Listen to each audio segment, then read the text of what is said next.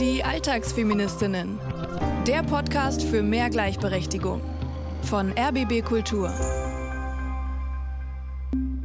Danke, dass ihr diesen Podcast macht. Danke, dass ihr mich so mitnehmt in ein Coaching mit Situationen, die auch ich kenne und dabei immer wieder hinterfragt, ob man sich als Frau nicht auch selbst im Weg steht durch die Sozialisation. Das schreibt Podcast-Hörerin Magdalena und an dieser Stelle ein Dank zurück fürs Hören, Magdalena, und auch fürs Erklären, was wir als Alltagsfeministinnen hier eigentlich machen, euch nämlich mitnehmen. Denn das mit einer gleichberechtigten Gesellschaft schaffen wir nur zusammen. Und damit herzlich herzlich willkommen zu dieser neuen Folge. Ich bin Sonja Koppitz und meine Kollegin ist Johanna Fröhlich-Zapata. Hallo. Ähm, du bist Coach für Alltagsfeminismus mit eigener Praxis in Berlin. Heute geht es ums Thema körperliche Selbstbestimmung und um ungebetene Kommentare über das Aussehen einer Frau. Hast du auch selbst Erfahrung mit dem Thema? Seitdem ich denken kann, also auch seitdem ich denken kann, ist mein Körper Thema. Ich finde das Erinnern daran und das Sagen und das Thema auch super anstrengend. Also ich schaue mir zum Beispiel Fotos aus meiner Kindheit an und denke, ist doch alles in Ordnung. Ich habe mich früher zu dick gefunden. Mhm. Dann schaue ich mir Bilder aus der Jugend an denke dasselbe, habe mich als Jugendliche zu dick gefunden. Also ich kenne keine Frau persönlich, die sagt, ich fühle mich richtig wohl in meinem Körper. Mhm. Ich fand auch Körper immer schon spannend. Also eigentlich seit ich denken kann, verkleiden, nähen, schminken, rasieren, zupfen und anderen dabei zuschauen bei diesem Experiment, äh, wie dieser Ausdruck äh, über den Körper funktionieren kann. Ich das klingt ja fast schön. so, als müsstest du dir äh, zum Thema Körper bei dir selbst ins Coaching. Du. Du bist es, oder? Wir machen hier mit einem Aufruf, Körperpsychotherapie, wo sind Plätze frei? Supervision von Johanna Fröhlich-Zapata. Ja, äh, genau, wir deklinieren das Thema ja nicht an dir durch, sondern wir kommen gleich zu deiner heutigen ähm, Klientin, Julia. Aber wie immer hast du uns eine Methode aus deiner Coaching-Praxis ja auch mitgebracht, so ein Trick, eine Übung, die wir heute auch wieder lernen, die wir selbst im Alltag anwenden können. Was ist das heute für eine Methode? Eine echte Challenge, eine richtige Herausforderung, für die ihr eine Stunde Zeit und einen Spiel Spiegel braucht. Es Eine geht, Stunde? Ja. Okay. um die Methode der Marina Abramovic äh, eine Schatzkiste, aber ich will nicht so viel verraten. Okay, ich bin gespannt. Geübt hast du das auf jeden Fall mit Julia, die mit dem Körperthema in deine Praxis gekommen mhm. ist. Wer ist Julia? Welches konkrete Problem hat sie? Sie ist 34, alleinerziehende Mutter einer Teenager-Tochter hat zwei Ausbildungen gemacht und studiert aktuell. Sie sagt von sich, dass sie gefühlt machen könne, was sie wolle, ob beruflich oder so, mhm. egal. Mhm. Am Ende geht es immer darum, wie sie aussieht. Mhm. Also sie sagt wörtlich, am Ende geht es immer darum, wie ich dabei aussehe. Das ärgert sie und das Gefühl kennt sie auch schon seit ihrer Kindheit. Dann hören wir direkt mal rein ins Coaching mit Julia. Ich habe so das Gefühl, die Familie glaubt, weil sie Familie ist, kann sie über mein Aussehen sprechen, und urteilen und sich äh, Kommentare erlauben, ohne mich vorher danach zu fragen, ob ich das überhaupt hören möchte. Genau. Und ich habe selber auch eine Tochter. Mhm. Und äh, die ist natürlich auch manchmal bei der Familie. Und da geht's halt auch schon langsam in die Richtung. Und äh, jetzt merke ich, das ärgert mich richtig. Und ich überlege mir immer, was ich für mich dazu sagen kann und so eine Haltung, eine bestimmte. Aber habe immer das Gefühl, ich muss mich immer wappnen, wenn ich mich mhm. mit der mhm. mit Familienangehörigkeiten oder so treffe oder auch manchmal im Alltag und ich, ich kann gar nicht immer gewappnet sein. Das ist manchmal trifft mich das äh, so von der Seite und ähm, ich habe keine richtige Reaktion darauf oder ich will mich da manchmal auch nicht ärgern, aber ich ärgere mich. Ja. Magst du mir so eine Situation mal beschreiben? Ähm, zum Beispiel hatte ich mir ein Tattoo gemacht Mhm. Und ich habe mich mit meinem Bruder getroffen und meine Tante und so waren da. Und dann sprach mein Bruder ganz abfällig darüber, von wegen, warum ich mir denn da so eine Gardine hingemacht habe. Mhm. Genau. Und dann war die Unterhaltung über diese Gardine. Und das ist äh, was, was, also ich habe dann nichts, was ich darauf sagen soll, ähm, wie ich meine Haare habe, warum ich das und das jetzt mache. Also es sind so viele Sachen. Äh, lass doch die Haare einfach so, sieht doch viel besser aus.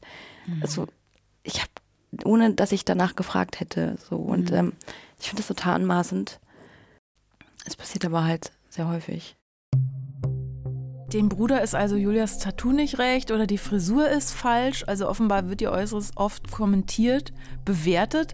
Und damit muss man ja sagen, ist Julia äh, leider in guter Gesellschaft, weil auch oder gerade Frauen, die in der Öffentlichkeit stehen, die kennen das. Also denken wir mal noch an Angela Merkel. Ne? Wie mhm. oft hat sie Frisurtipps bekommen? Oder aktuelles Beispiel Ricarda Lang, Co-Chefin der Grünen. In den sozialen Medien geht es öfter um ihr Gewicht als um ihre Arbeit. Als sie nämlich die Impfpflicht für Menschen ab 50 gefordert hat, ähm, stand auf Twitter, mit ihrem Gewicht sei sie doch viel eher die Risikogruppe. Also gleich Bodyshaming statt Argumente. Dieses aufs Äußere reduzieren, das funktioniert aber nicht nur im Negativen, auch im Positiven. Zum Beispiel die Mäntel von Annalena Baerbock. Ja, also da werden eher die nächsten Herbsttrends besprochen und Farben analysiert, als der Inhalt ihrer Auslandsreisen. Warum ist denn die Optik bei Politikerinnen berichtenswert, bei den männlichen Kollegen aber nicht? Also warum, ich weiß, das ist eine Frage, die mir jetzt nicht in zwei Sätzen beantworten kann, aber warum wird die Frau zum Objekt gemacht? Eine schwierige Frage, aber eine Antwort könnte lauten, dass die Schönheitsindustrie sehr viel Geld damit umsetzt und sehr viel dran setzt, diesen Körper zum Objekt zu machen. Ich habe hier das Buch liegen von Mareike Kaiser, Das Unwohlsein der modernen Mutter. Und sie schreibt hier, dass die durchschnittliche Konfektionsgröße von Frauen in Deutschland eine 42 ist. Und was uns aber präsentiert wird, ist ein mhm. Sample Size, also ein Model Size und es liegt irgendwo bei einem Teilchenumfang eines achtjährigen Mädchens. Ja. Das Resultat, fast alle Frauen fühlen sich zu dick, schreibt sie hier. Schneiden Kleidergrößen aus den Klamotten, lassen das Mittagessen ausfallen, abonnieren Fitness-Apps, machen Diäten und Sport, essen lieber Salat als Nudeln. Und gleich noch ein Zitat hinterher, weil so eine große Frage so schwierig zu beantworten ist. Wenn eine Kultur auf weibliche Schlankheit fixiert ist, geht es nicht um weibliche Schönheit, sondern um weibliche Unterwerfung. Diät halten ist das wirksamste populistische Sedativum der Geschichte der Frauen. Eine latent verrückte Bevölkerungsgruppe ist eine lenkbare Bevölkerungsgruppe, zitiert sie hier Naomi Wolf 1990 in Der Mythos Schönheit. Ich fasse zusammen, Salat, Salat, immer nur Salat. Ich habe eine steile These. Eine weiblich sozialisierte Person kann sich in ihrem Körper kaum wohlfühlen. Und wer das tut, ist erleuchtet. Ich versuche da so ein bisschen über die menschlichen Sinne ranzugehen, weil jeder sehende Mensch nimmt natürlich erstmal das Aussehen als erstes wahr. Ähm, ich bewerte auch, das weiß ich auch. Mhm. Äh, das Kleid steht dir, ist ja auch eine Bewertung. Oder Mensch, hast du abgenommen? Oder so ein, also können Frauen auch, wenn es wohlgemeint eigentlich ist, auch untereinander sexistisch sein? Voll. Ja, aber auch, weil wir lernen, uns aus männlichen Augen anzugucken, sozusagen. Stichwort Male Gaze. Endlich kommt dieser Begriff aus der feministischen Filmtheorie. Diese Handlungsanweisung des Regisseurs äh, beschrieben die ist männlich oder heterosexuell, so die Perspektive, wie wir gelernt haben, die Welt anzugucken, ist männlich. Ja? Mhm. Ich, ich bereue fast schon ein bisschen gefragt zu haben, ich gedacht, dass ich damit ein Fass aufmache. An dieser Stelle zurück ins Coaching, weil Bewertung und Sexualisierung begleiten Julia ja ihr Leben lang schon. Und im Coaching geht es aber um eine ganz konkrete Ausgangssituation, nämlich ihre Brustverkleinerung. Ich hatte ganz starke Rückenprobleme und hatte mir deshalb meine Brust verkleinern lassen. Und dann wurde das Erste, was ich ständig gefragt wurde, wie gefällt es denn deinem Partner? Findet ihr das okay, dass du es machst? Oder dass auch Ärzte tatsächlich mir gesagt haben, ja, was sagt denn die Männerwelt dazu? Das hm. sind halt auch so Situationen, wo ich mich auch verletzlich gebe in dem Moment und wo ich dann so ein Feedback kriege, dass es am Ende nur darum geht, was andere von mir finden. Und das nervt mich tierisch. Als würde Julias Körper allen gehören und nicht einzig und allein ihr selbst, also allen voran den Männern gehören. Wem gehört dann so ein Busen? Also, Zitat jetzt. Der weibliche Busen gehört nie der Frau selbst, sondern immer den Männern und Kindern ist von Marilyn Yalom aus Eine Geschichte der Brust. Stimmt natürlich nicht. Wird da immer, immer so getan und auch so kommuniziert. Also kleiner Busen, Brett mit Warzen oder Hallo Holland, großer Busen, Holz vor der Hütte, Euter und so weiter. Also an diesen Sprüchen sieht man schon, wie oft das kommentiert wird, was für eine Bandbreite an Vokabular da zur Verfügung steht es ist ja so, ein Busen gehört derjenigen, die ihn tragen und damit auch er tragen muss. Also auch die Rückenschmerzen, die Schnürfurchen von den BH-Trägern, also die Einschränkungen beim Sport, die man hat. Und deswegen Brustverkleinerung in Julias Fall. Krankenkassen übernehmen ja die OP-Kosten zwar. Man muss dazu aber sagen, es ist kein Regelfall, sondern muss aufwendig nachgewiesen werden mit Attesten, dass da wirklich der Rücken und so weiter und so fort. Und auch Julia musste sich die OP erkämpfen und damit auch ein Stück weit eigentlich die Hoheit, die du vorhin noch angesprochen hast, die Hoheit über ihren eigenen Körper. Aber damit ist das Thema beim Arzt noch nicht erledigt. Erst sagte der Arzt, dass ich wahrscheinlich nicht bezahlt bekomme, da muss ich mir wohl einen reichen Mann suchen. Ach. genau. Ähm, und dann hieß es halt eben, was dann die Männerwelt dazu sagen würde. So. Und ich habe mich null ernst genommen gefühlt. Natürlich nicht. In dem Augenblick bin ich auch mit so einem Problem hingegangen und habe mich ja verletzlich gezeigt. Ich hab, musste mich auch ausziehen, er hat geguckt und dann kommen solche Sprüche. Das, äh, ja, ich bin sauer rausgegangen, aber das war es dann auch so an der Stelle, ja. ja. Und das war nicht der einzige Arzt. Also ich hatte danach als ich die ähm, OP hatte, mhm. die Brust wurde zu groß auch operiert. Ich wollte eigentlich eine andere Größe haben und ich wollte mich danach beschweren. Ich bin nochmal hin und da hat der Arzt mir dann gesagt, dass das doch zu meinem Körper passen würde. Ja. Das ist nicht die Größe, die ich wollte, aber sie passt zu meinem Körper. Also ja. Das heißt, du bist zu einer Brustverkleinerung gegangen? Genau. Er hat mir die zu groß gemacht. Er hat sie verkleinert, aber nicht in der Vorstellung, die du hattest. Genau. Nicht in der Vorstellung, die ich hatte. Ich wollte eine B bis C, ich habe jetzt eine D. Und dann bin ich nochmal hin zum Nachgespräch und meinte, ich bin damit nicht zufrieden. Und er sagte, aber es passt doch zu meinem Körper. Also ein Arzt, männlich, bevormundet Julia und wie sie selbst sagt, das alles in einer Situation, wo sie ja total verletzlich ist. Sie muss sich ausziehen, begibt sich in Narkose. Was hat das mit Julia gemacht? Also ich wäre total traumatisiert nach so einem. Ja, ich schätze es auch unter Umständen als traumatisierend ein. Ich dachte auch in der Situation, das gibt es doch wohl nicht. Also ich war wirklich schockiert und streng genommen bedeutet Trauma aber, dass eine Situation, eine außergewöhnliche Bedrohung als nicht bewältigbar eingestuft wird. Die Psyche macht dann unterschiedliche Dinge, um mit der Situation klarzukommen, weil es sich total unmöglich anfühlt, das Erlebte zu verarbeiten. Also oft hat ein Trauma eine Belastungsstörung, Ängste, Depressionen und so weiter mhm. zur Folge. Das, was Julia da passiert ist, das nennt man dann ja wohl medizinische genau. Bevormundung. Und wenn wir über Medizin sprechen, dann ist das ja ein Fachgebiet, das häufig männlich dominiert ist. Frauen dürfen seit circa 100 Jahren erst Medizin studieren. 60 Prozent der Studierenden sind weiblich heute. Aber der Anteil der Chefärztinnen in der Chirurgie zum Beispiel liegt nur bei 5,4 Prozent. Eine Folge ist natürlich, bestimmte Eingriffe, wie zum Beispiel eine Gebärmutterentfernung oder Kaiserschnitt, werden mitunter unnötig äh, und gegen den Willen der Patientinnen vorgenommen, einfach weil auch Eingriffe natürlich ne, bringt Geld oder weil es der männliche Arzt vermeintlich besser weiß. Die Lehrmeinung ist, die Gebärmutter braucht Frau ja nicht mehr, wenn sie über dem gebärfähigen Alter ist. Also ich bin gerade total erinnert an meine Arbeit als Medizinanthropologin, bevor ich Therapeutin wurde. Bevor die Medizin zur Disziplin wurde und Frauen damit eben, du sagst es, bis vor 100 Jahren das Fach studieren konnten, war dieses Wissen übrigens das Hoheitsgebiet von Ammen, Hebammen, Therapeutinnen. Mhm. Und was ich krass finde, Frauen wählen vor allem die Teilbereiche Gynäkologie und Pädiatrie, mhm. die mit am schlechtest bezahlten Fachrichtungen. Beides kein Zufall.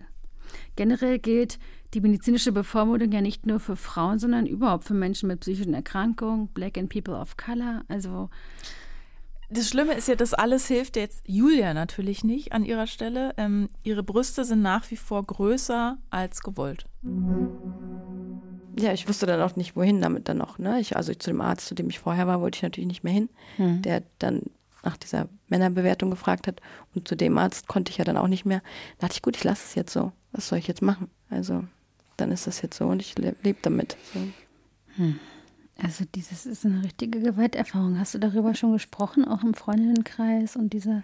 Ja, teilweise schon. Also, ja, die waren auch, also die empfinden es genauso. Für die ist es auch so schockierend eigentlich. Mhm. Ähm, ja ich meine, ich könnte natürlich jetzt immer noch, ich könnte zur Krankenkasse gehen, mich Beschwerdeverfahren und alles. Ich hatte auch mit da telefoniert, aber ich will diese OP eigentlich auch nicht nochmal machen. So schön war es nicht. Und äh, ich bin da einfach, ich will es einfach hinter mir lassen, jetzt gerade so. Ja, aber ich möchte auch nicht, dass mir sowas nochmal passiert. Dass ich mit einem verletzlichen Thema eigentlich irgendwo hingehe, sei es jetzt zum Beispiel Frauenarzt oder so, und dass dann wieder irgendwelche Bewertungen reinfallen. Genau.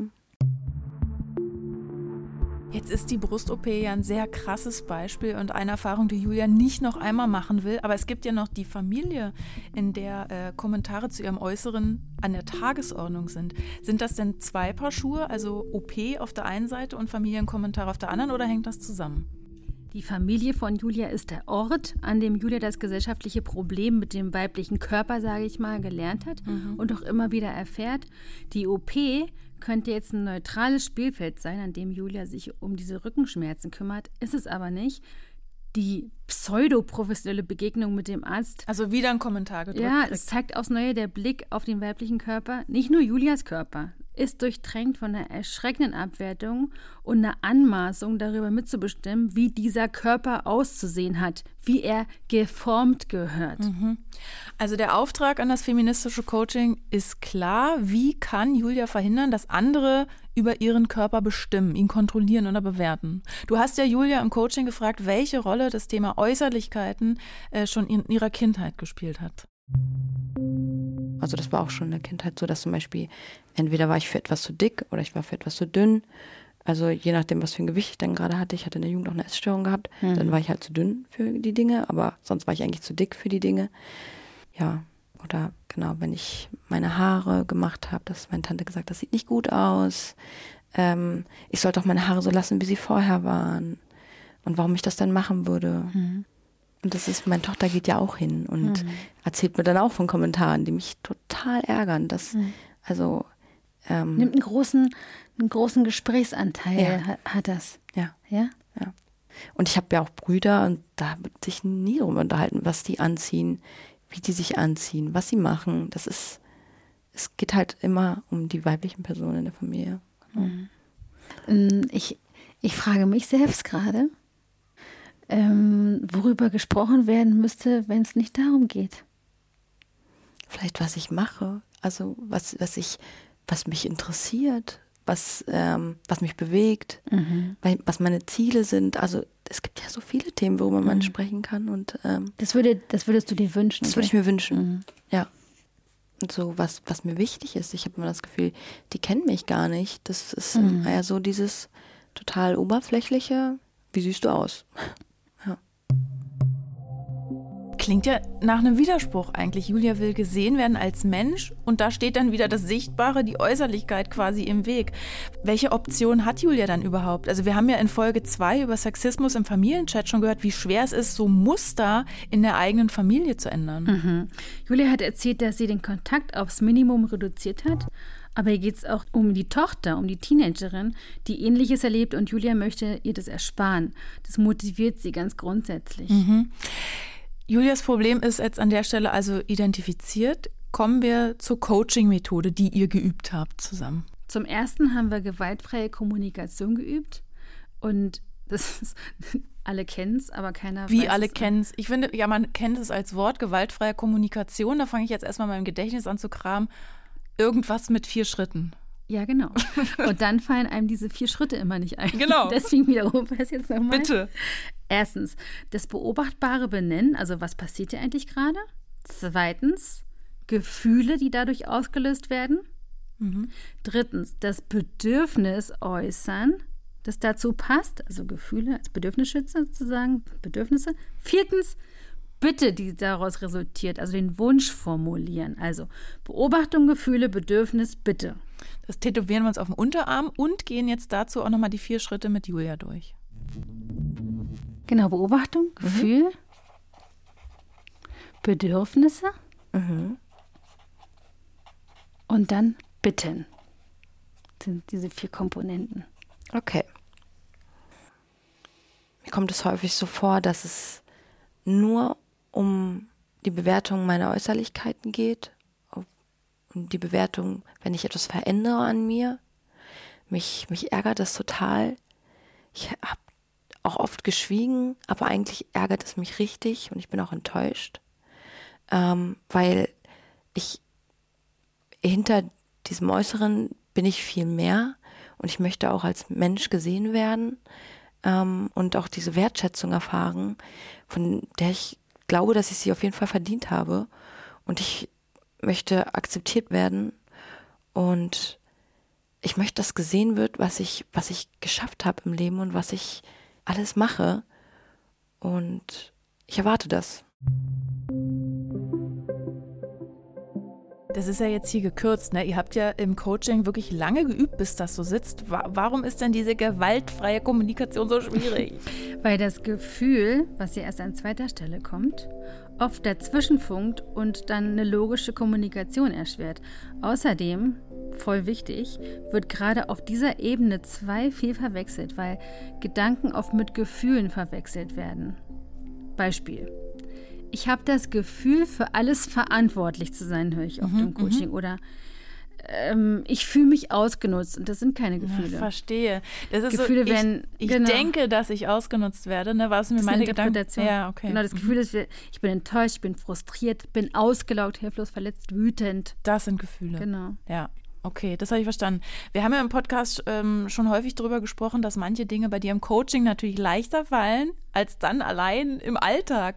Gerade jetzt bei gewaltfreier Kommunikation. Das wirkt ja so schwerfällig. Immer in Beobachtung, Gefühl, Bedürfnis, Bitte zu kommunizieren. Weil der Tag hat nur 24 Stunden. Ich habe oft die Erfahrung gemacht, dass am Ende dann macht man sich schon die Mühe, nicht auf die Bitte eingegangen wird, sich also nichts ändert, Ja. trotz Äh, gewaltfreier Kommunikation. Es ist wie so vieles hier eher ein Hilfsmittel, eine kleine Zutat. Ich würde jetzt nicht behaupten wollen, dass diese gewaltfreie Kommunikation Lösung aller Konflikte ist.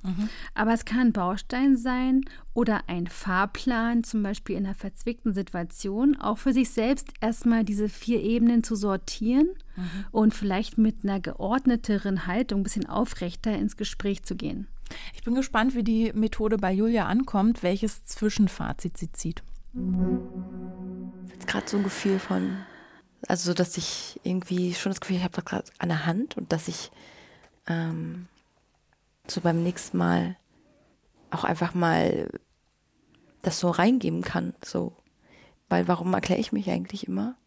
Ich gehe oft in so eine Erklärung. Es ärgert mich dann eigentlich danach auch, dass ich das gemacht habe, weil eigentlich will ich mich nicht dafür verteidigen. Ich tue es aber zu oft.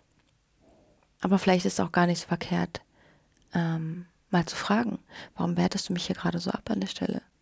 Warum, warum ist es gerade ein Problem, dass ich so und so aussehe? Was stört dich persönlich daran? So, das fühlt sich gerade gut an, weil ich dann gar nicht im Fokus bin, sondern ich drehe den Fokus auch um.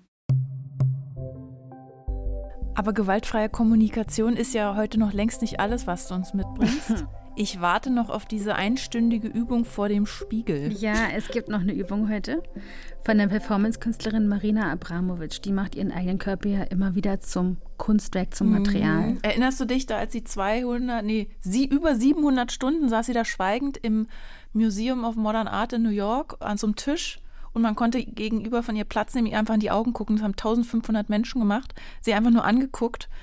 Und das bringt uns eben zur heutigen Übung für alle, weil in jeder Folge bekommt ihr einen feministischen Alltagshack für unterwegs und zwischendurch. Feminismus to go. Heute stelle ich euch das Kartendeck die Marina Abramovic Methode vor, Anleitung für einen Neustart. Eine dieser Karten, die heißt Betrachten Sie Ihr Spiegelbild. Ich ähm, lasse jetzt mal die Karte los und beschreibe es in meinen eigenen Worten und so, wie ich das anwenden würde. Also, such dir einen Spiegel an einem Ort, an dem du eine Stunde lang, mindestens eine Stunde lang ungestört bist. Jetzt geht es darum, die Umgebung nicht zu verändern, das Aussehen nicht zu verändern. Also kämm dir zum Beispiel nicht vorher die Haare oder veränder möglichst wenig an dem Gesichtsausdruck. Betrachte dich im Spiegel, als hätte sich unvermittelt jemand vor dich hingesetzt. Was ist deine erste Reaktion? Schau mal. Siehst du jemand Vertrautes, eine fremde Person? Sei einfach da und schau. Achte drauf, was dir in den Sinn kommt. Sind es Selbstgespräche, die du öfter hast? Und was jetzt sehr über diese Marina Abramovic-Methode hinausgeht, gibt es da eine Selbsterhöhung, eine Selbstabwertung und zwischendurch vielleicht sogar wie eine Augenhöhe? Und experimentieren wir mit diesen Haltungen. Und möglicherweise begegnest du jedes Mal einer anderen Version von dir selbst. Damit ist auch zu experimentieren, man kann es wiederholen. Aber wirklich eine Stunde lang? also hast du mit Julia ja nicht gemacht, sondern ihr als Übung nur erklärt. Hören wir mal rein, wie sie reagiert. Die Karte leitet an. Das ist wirklich ein krasses Bild, oder? Ja. Betrachten Sie Ihr Spiegelbild. Äh, Sie schlägt jetzt vor, setzen Sie sich für eine Stunde bewegungslos auf einen Stuhl und betrachten Sie sich im Spiegel. Eine Stunde lang. Eine Stunde lang. Wow. Wie hört sich das an? Es hört sich gut an. Ich, ich überlege gerade so, eine Stunde. Ich weiß gar nicht, ob ich das schaffen würde. Ja. Das ist gerade so, das klingt so. Schaffen im Sinne von Ähm, die Zeit rausschlagen oder schaffen würden, dich so lange anzuschauen? ich glaube beides. Beides. Also nicht, dass ich mich dann unwohl fühle, wenn ich mich selber anschaue. Aber ich glaube, es wäre vom Gefühl her, also allein die Vorstellung, mich selber die ganze Zeit anzuschauen, eine Stunde lang, klingt nach einer Aufgabe auf jeden Fall. ich lade dich ein, dass du das vielleicht ähm, mit nach Hause nimmst. Ja. Wie hört sich das an? Das hört sich gut an. Ich habe mir gedacht, ich muss mir ja auch nicht, ich muss mir keinen Druck machen. Ich kann ja auch erstmal vielleicht 20 Minuten und schauen, genau. wie es dann passt. Ja, also Julia hat hörbar Respekt vor der Aufgabe, verstehe ich total. Ich meine, wir gucken uns ja beim Zähneputzen schon mal im Spiegel an oder in Videokonferenzen, aber sehen wir uns dabei wirklich? Und dann allein eine Stunde vorm Spiegel, hast du das selbst schon mal gemacht? Ja, das ist krass. Ich sag nur, mach's. Okay. Aber was passiert denn, wenn du das mit deinen Klientinnen im Coaching tatsächlich durchexerzierst? Also viele haben einen ganz großen Widerstand haben wir in Ansätzen auch bei Julia gesehen, mhm. so eine Reaktion, was, eine Stunde? Ähm, und dann ist es auch gut, damit zu arbeiten, also sich die genauer anzugucken. Jetzt zurück zum Ursprung in Julias Fall. Also gewaltfreie Kommunikation kann sie in der Familie anwenden, in den Spiegel kann sie für sich selbst alleine gucken. Aber was machen wir mit dem Arzt bei der Brustverkleinerung? Machen wir zum Abschluss nochmal, nehmen wir diese Situation vom Arzt mal runter. Ja. Wie kommt dir die vor jetzt? Was hast du dazu jetzt gerade zu sagen? Ich finde es total übergriffig. Mhm. Absolut übergriffig. Du guckst ganz ernst. Und unprofessionell. Ja. Also, ja. ja. Und ich denke, nicht ich bin das Problem oder mein, mein Aussehen oder sonst irgendwas, sondern seine Gedanken und seine Haltung und ähm, dass er nicht professionell arbeiten kann, scheinbar. Hast du Lust, irgendwas damit zu machen? Hast du so einen Impuls gerade? Du siehst ganz, äh, ganz ernst, schaust du mich an. Ja, ich habe gerade gedacht, dass es vielleicht auch eine gute Aussage ist. Einfach zu sagen, dass diese Aussage total unprofessionell ist. Wollen wir noch so einen Bam-Satz formulieren? Ja, gerne. Cool. Weil es ist ja wirklich bei ihm. Mhm. Ist ja ganz klar bei ja. ihm. Ja. In deinen Worten, wie wäre das denn? Oder vollkommen unprofessionell finde ich auch richtig gut. Ich habe gerade so einen Gedanken gehabt von so viele Jahre Studium und dann nur solche Worte. Sehr gut. ja. Das für mich hat dann nicht gereicht. Das ist ja auch ein bisschen traurig. Ja. Und beim Satz wäre vielleicht sowas wie, du arme Sau. Oder wie wäre das in deinen Worten? Ähm, Schade, dass es bei ihm nicht zu mehr gereicht hat. Johanna. Bäm, sagt ja okay, aber wie singen die Ärzte so schön? Gewalt erzeugt Gegengewalt. Hat man dir das nicht erklärt? Also ich meine, ähm, geht das nicht subtiler? Unsere ehemalige Intendantin hier im RBB zum Beispiel, Frau Schlesinger, die hat mal äh, einen rhetorisch sehr, sehr schlauen Satz gesagt, wie ich finde. Ich entschuldige mich, dass bei Ihnen der Eindruck entstanden ist, dass Sie so mit mir reden können. Also in dieser Arztsituation fand ich das sogar passend. Es muss doch so einen Mittelweg geben zwischen passives Mäuschen und so Frontalangriff, du dumme Sau. Also passives Mäuschen und Frontalangriff sind eigentlich zwei Seiten derselben Medaille. Stichwort narzisstische Spaltung, ja.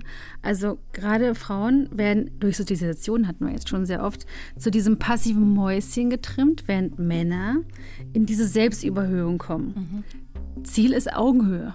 Ja. Auch hier wieder. Also, und die muss doch irgendwo in der Mitte gefunden werden, oder? Ja, und um da hinzukommen, ist es cool, beide sozusagen wie die beiden Seiten des Pendels kennenzulernen, um sich, sich einzupendeln ja. sozusagen. Also wie komme ich denn aus dieser Lähmung raus? Ah, Wir hatten okay. sie steht da nackt vom Arzt. Mhm. Wie komme ich auch innerlich aus dieser Lähmung raus, zu sagen, ähm, wo es eigentlich keine Worte gibt. Deswegen gibt es bei uns immer so viel Bam-Sätze und so viel Fluchtraining. Also, da hilft so die Explosion, damit man, damit es rauskommt und dann überlegt man sich schon. Genau. Das Pendel hängt, stell dir ein Pendel vor, was auf der einen Seite festgehalten wurde, auf dieser Seite der Selbstabwertung beziehungsweise des stillen Mäuschens hast du es genannt, ne? Des mhm. passiven Mäuschens.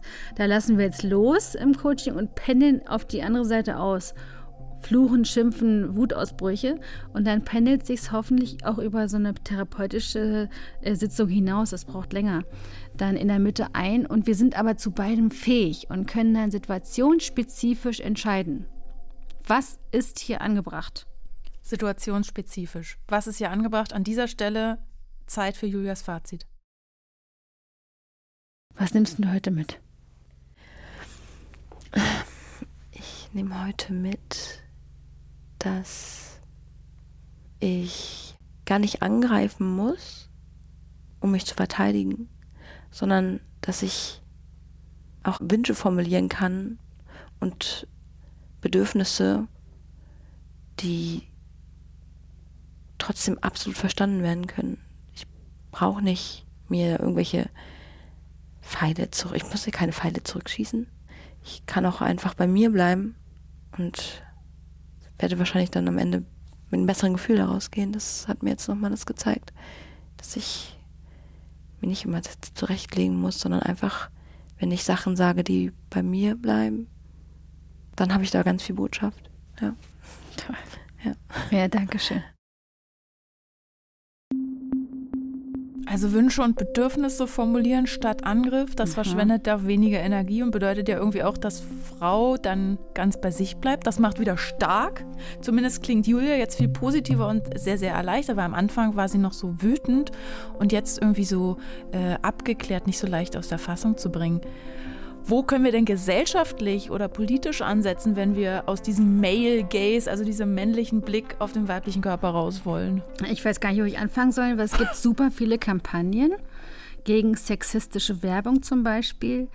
Mir fällt direkt ein Avalino Diversity, das ist Britta Kiewit, die setzt sich dafür ein, dass wie in Spanien sexistische Werbung verboten gehört. Oder Almut Schnerring, das ist die Initiatorin auch des Equal Care Day. Und die haben also unglaublich viel auch inhaltlichen Input in so Kampagnen gegeben, äh, wo es darum geht, wirklich zu sehen, es gibt gerade auch in Sachen Gender Marketing noch so viel Nachholbedarf. Mhm. Das ist ja auch nochmal ein Riesenfass, da können wir nochmal eine extra Folge ja, zum Gender Marketing und rosa und hellblau und so weiter machen. Ne? Das war es aber erstmal für heute zum Thema Körper. Was machen wir nächste Woche? Nächste Woche geht es um Philipp und den Versuch einer gleichberechtigten Partnerschaft, aber als Vater endlich ein Mann.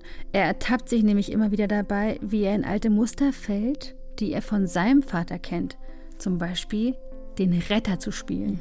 Also du hast gesagt, endlich ein Mann. Wir brauchen mehr Philips, mehr Männer, die hier mitmachen, denn Gleichberechtigung geht nur, wenn alle Geschlechter mitmachen. Ich habe keine Lust, immer nur über Männer zu sprechen. Miteinander genau. ist doch viel genau. geiler. Also alle Nicht-Frauen, was sind eure feministischen Themen, die euch unter den Nägeln brennen? Schreibt uns sehr, sehr gerne an alltagsfeministinnen.rbb-online.de oder schickt eine WhatsApp. Unsere Nummer findet ihr in den Show Notes, genau wie alle Links und weiterführende Infos zu dieser Podcast-Folge von heute. Zum Schluss empfehlen wir euch noch den Podcast Flexikon vom NDR. In der aktuellen Folge geht es um ein Thema, über das wir auch schon oft gesprochen haben, aber längst noch nicht alles gesagt haben. Familie und Karriere. Wie bekommt man bitte beides unter einen Hut? Zu Gast ist da unter anderem Mareike Kaiser, Autorin des Buchs Das Unwohlsein der modernen Mutter. Was dem du vorhin vorliegt. Ja, hast du schon zitiert. Also das war's für heute. Wir hören uns dann nächsten Dienstag wieder, wenn ja, ihr wollt. Ich freue mich drauf. Tschö. Die Alltagsfeministinnen. Der Podcast für mehr Gleichberechtigung. Eine Produktion von RBB Kultur für die ARD. Mit Sonja Koppitz und Johanna Fröhlich-Zapata. Redaktion Franziska Walser und Romy Sigmüller. Sounddesign Patrick Zahn und Kevin Kastens. Aufnahme und Mischung Robin Rudolph und Christine Schöniger. Alle Folgen gibt's kostenlos in der ARD Audiothek und überall, wo es Podcasts gibt.